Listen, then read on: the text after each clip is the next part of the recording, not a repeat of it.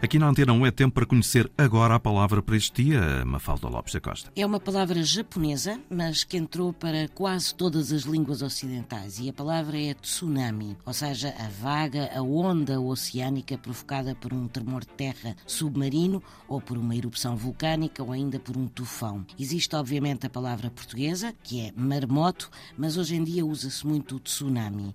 E, eh, em sentido figurado, também se diz do surgimento de algo em em grande quantidade e que geralmente provoca grande agitação ou perturbação, que é um tsunami.